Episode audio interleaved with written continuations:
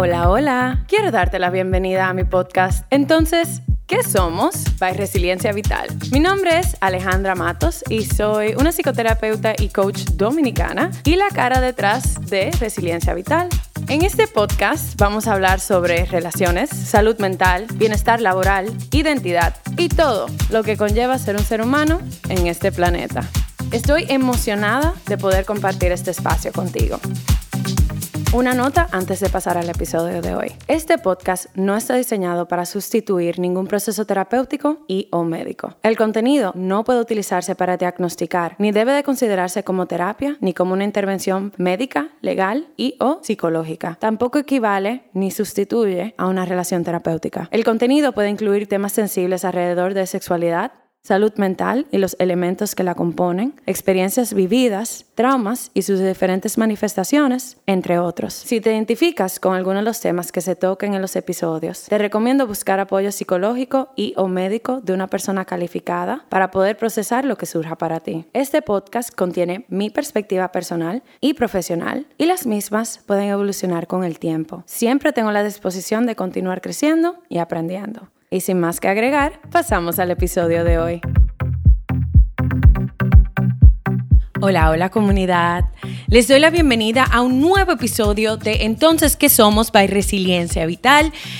Gracias por acompañarme en este espacio nuevamente. Y sin más preámbulos, pasemos al episodio de hoy.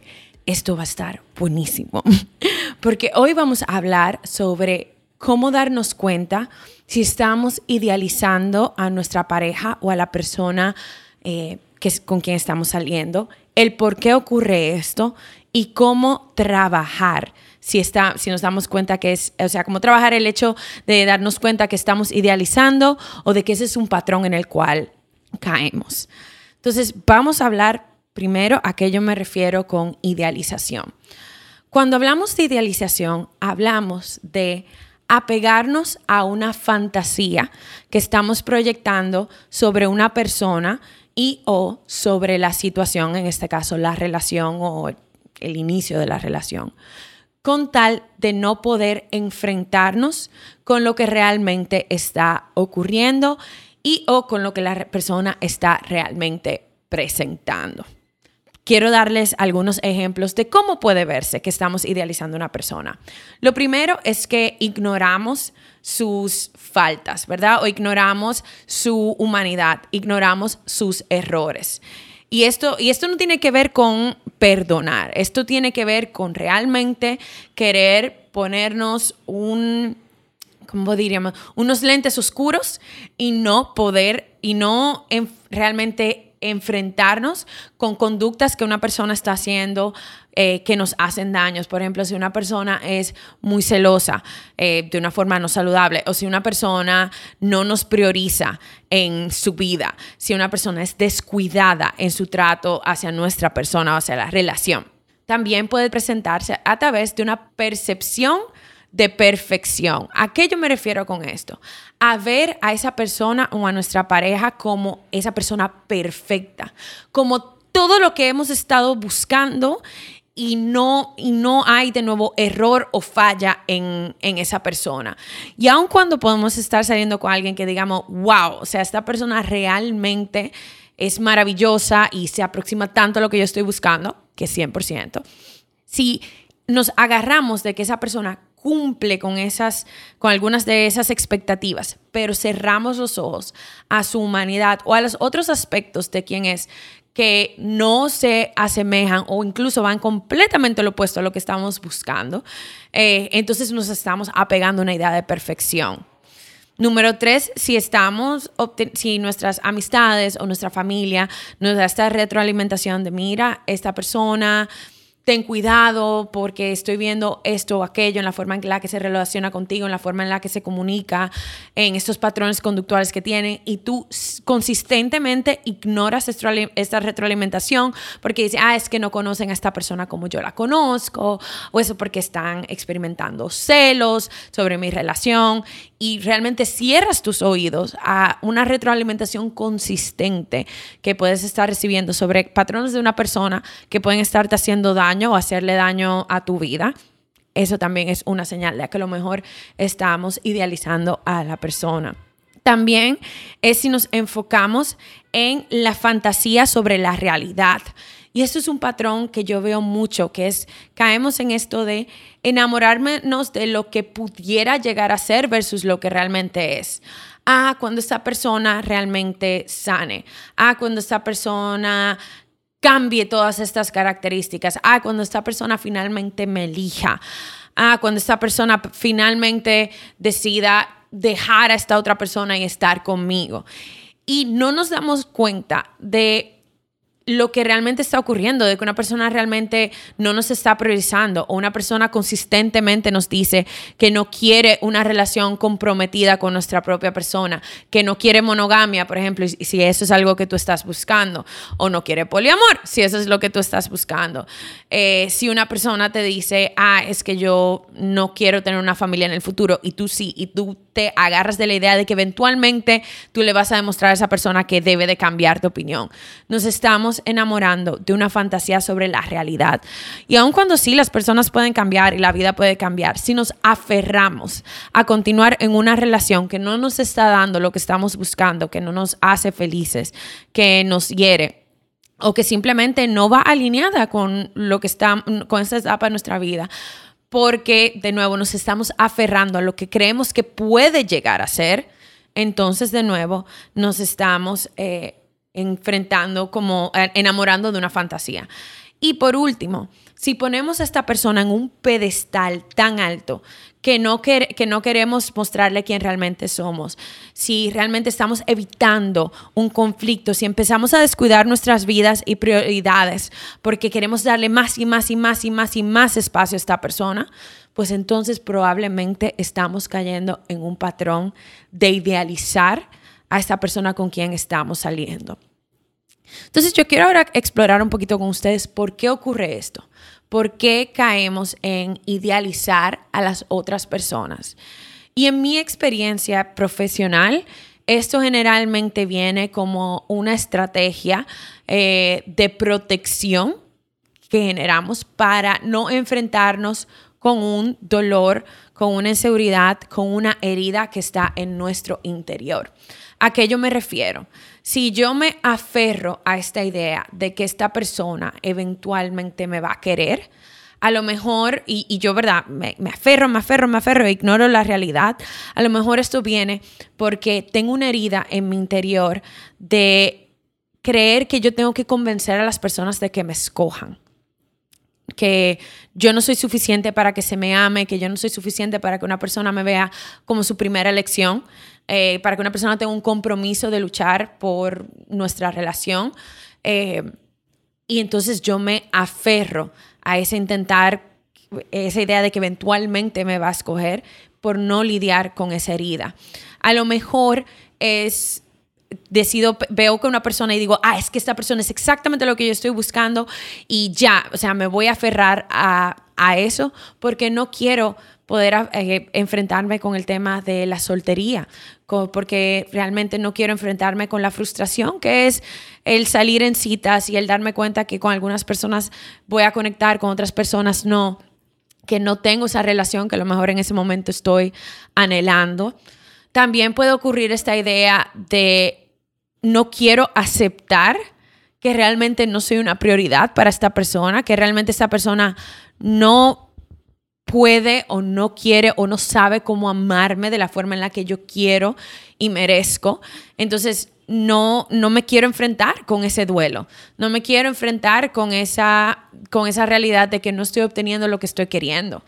Y entonces me aferro a esa fantasía de lo que pudiera ser, de lo que va a llegar a ser. Y también, a lo mejor si yo pongo a esta persona en este pedestal y me abandono y me descuido y, y evito el conflicto con tal de mantener esta relación, podemos estarnos enfrentando a una herida en donde yo no donde tengo este, este, este tema de people pleasing, donde a lo mejor tengo un tema de mi autoestima, donde no veo el valor que yo tengo para aportar en una relación, el valor que yo tengo en, el mundo, en mi vida, eh, y por lo tanto, eh, pongo a estas personas en un pedestal porque yo no me veo con el valor que yo realmente tengo en mi interior. Y entonces hago todo lo posible para no perder a esa persona porque es, es demasiado buena, es demasiado... Eh, y, lo veo como que casi en esta, en esta posición de it's too good to be true. Y como eh, o sea, es demasiado bueno para ser verdad y yo no puedo perder esto a toda costa. Entonces creo esta fantasía eh, en mi cabeza para yo poder tolerar la realidad, ¿verdad? O para yo ni siquiera enfrentarla, no hacerme consciente y yo poder extender esta evitación de mi dolor eh, o de mi incomodidad o de mi proceso de sanación lo más que yo pueda. Y de nuevo, eso puede ocurrir, generalmente ocurre en un, nivel muy inconsciente y es normal que no queramos evitar, que queramos evitar el dolor. Nadie quiere sufrir. Nadie quiere enfrentarse con la duda, nadie quiere enfrentarse con la confusión, nadie quiere eh, enfrentarse con el rechazo. Y por lo tanto vamos a hacer todas las maniobras a vida y por haber en esta vida para no tener que enfrentarnos con eso. Es parte de nuestra humanidad. Ahora, cuando nos aferramos de esa fantasía, entonces nos evitamos el crecer, nos evitamos el encontrar una relación de amor con nuestro mundo interno, con nuestra persona, porque lo estamos depositando todo a este objeto, a esta fantasía, eh, ¿verdad? Porque es, es, sí, es como que casi le quitamos hasta nuestra la humanidad a la otra persona, porque no le vemos por quien realmente es, no le vemos por lo que realmente busca, no le vemos por cómo realmente se comporta creamos esta película y decimos, esta es la película, o sea, tú eres el actor, pero este es el rol que yo te voy a dar en mi cabeza y, es, y solamente eso es lo que vas a hacer. Em, y, y, de nuevo, nos estancamos en la vida porque no estamos trabajando con lo que realmente estamos viviendo, con lo que estamos realmente ocurriendo. Por lo tanto, de nuevo, nos quedamos en una etapa de, de de eso de, estancamiento, de aprisionarnos y de quedarnos eh, inmóviles frente a una realidad que tiene que cambiar.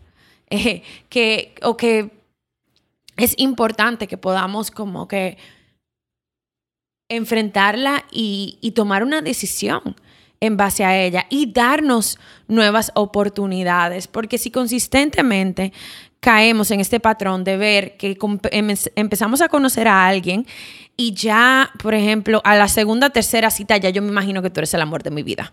Ya yo me imagino que tú eres el amor de mi vida, tú eres la persona perfecta, eh, ya, o sea, esta es mi, mi historia de mi gran amor y hasta aquí quedó.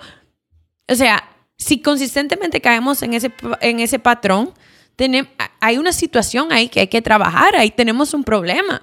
Porque número uno, no puedes tener la información de que una persona es el amor de tu vida para la segunda cita.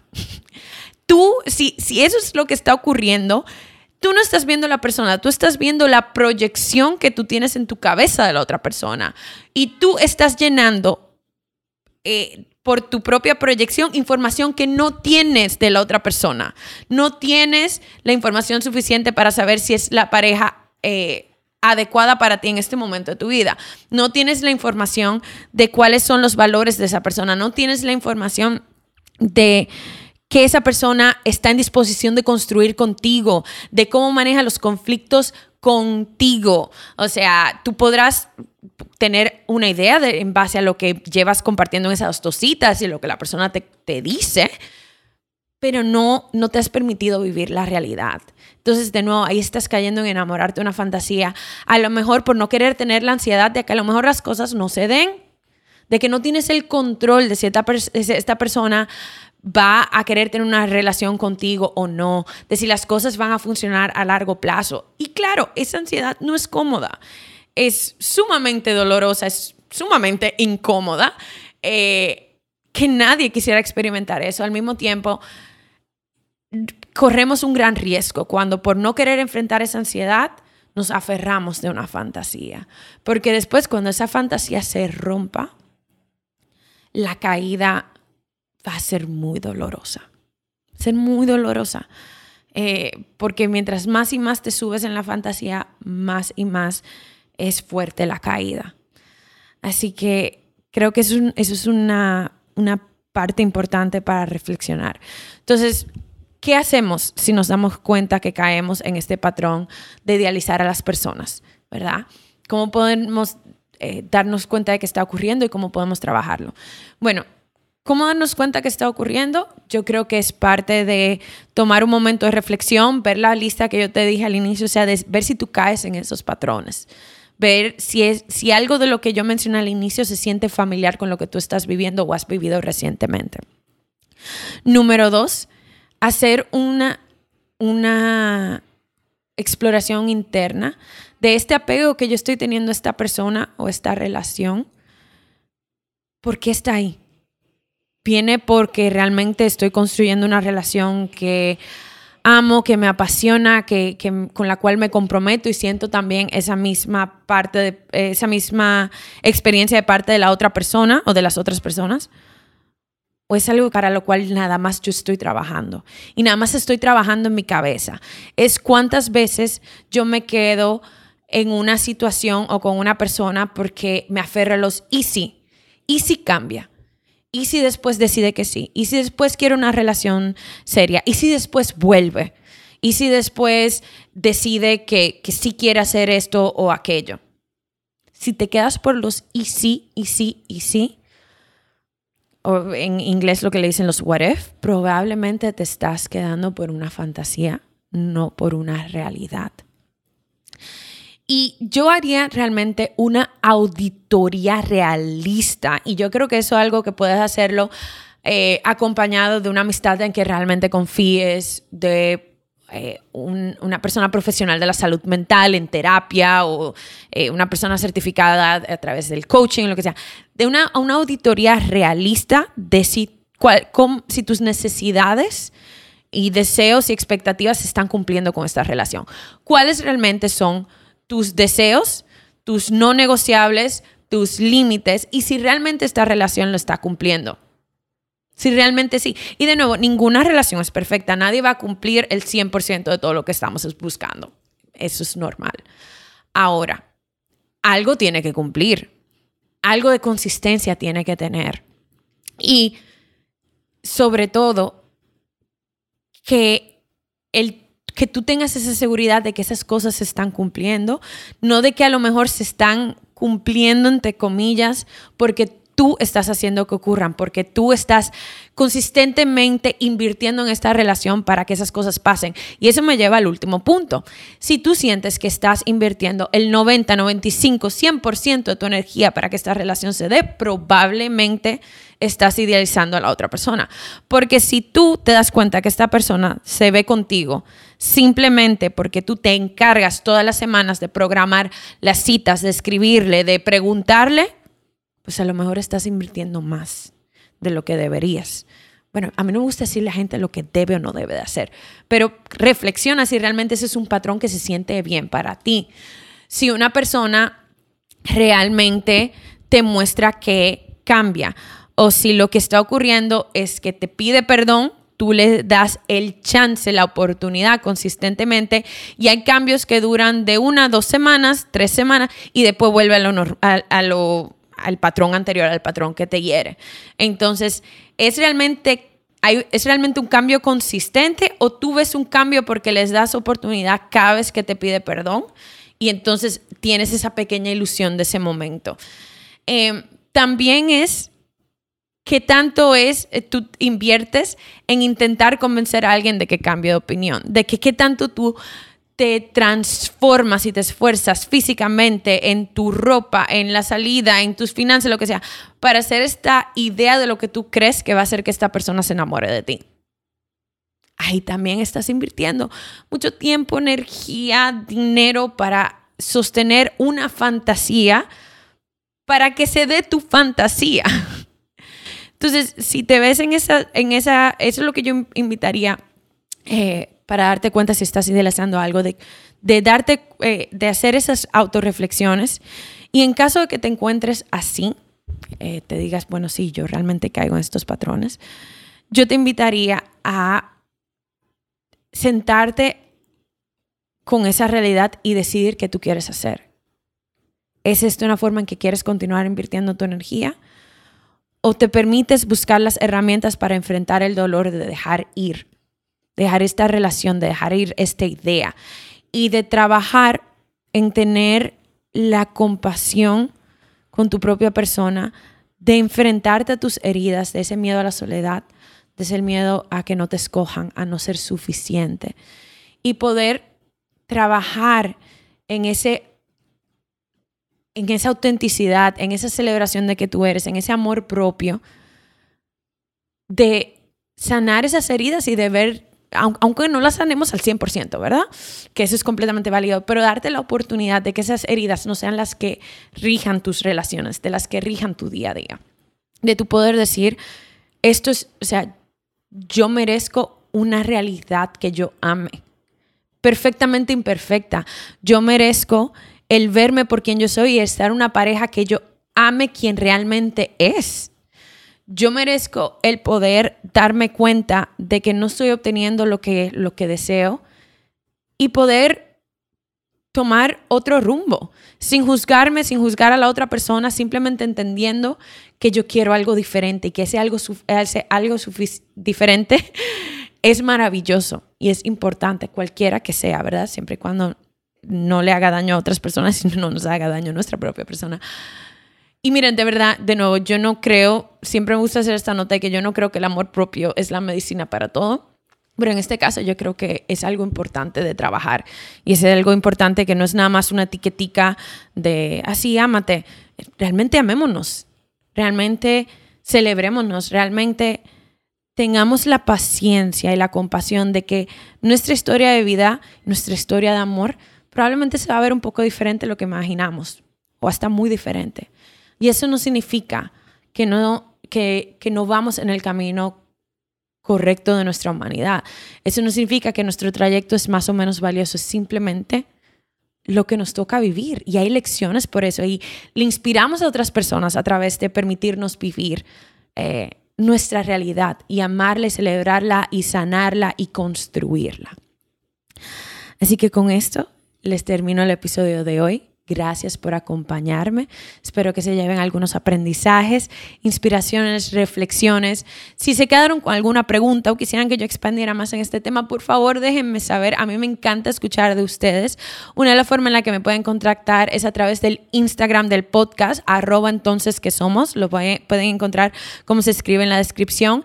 Y ahí pueden ver clips de otros episodios, ver contenido que apoya lo que está en cada uno de los episodios y también compartirme ideas de lo que ustedes quisieran escuchar, de lo que ustedes quisieran eh, ver por esta plataforma. A mí me encanta escuchar de ustedes, así que mil gracias por todo lo que tienen para compartir conmigo. También les invito a suscribirse eh, al podcast, a compartir estos episodios a través de la plataforma en donde sea que lo estén escuchando, porque eso ayuda a que este proyecto crezca, le llegue a mayor cantidad de personas y eso es una de las misiones más importantes y hermosas de este proyecto.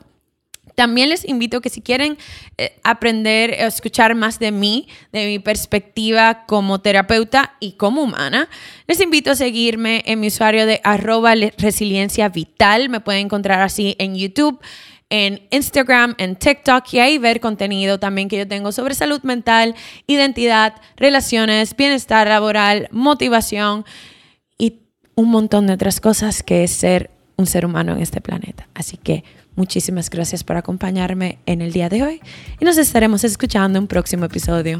Chao.